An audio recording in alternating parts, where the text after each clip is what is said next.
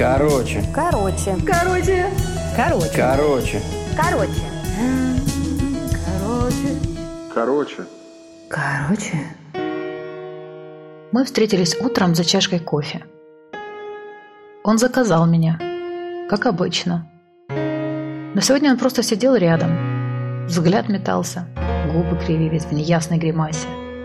Пальцы барабанили по столу. Будто перед внутренним взглядом проходили какие-то события. Он сидел рядом, меня же так и не касался. Я уже остыла давно. Вдруг он схватил меня и швырнул на пол летней террасы. Да ну вас всех к черту! За соседним столиком мужчина листал газету, а девушка рядом с ним читала книгу. Они вздрогнули, удивились, посмотрели в нашу сторону, покачали головой с некоторым осуждением. Наступила такая тишина, что вдруг стало слышно звон чашек на какой-то далекой кухне по улице вверх.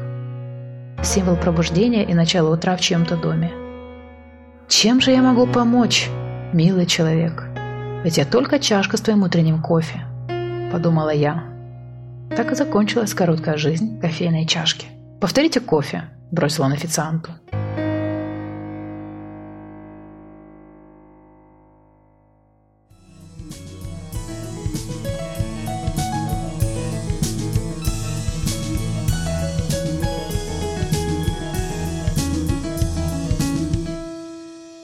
Короче.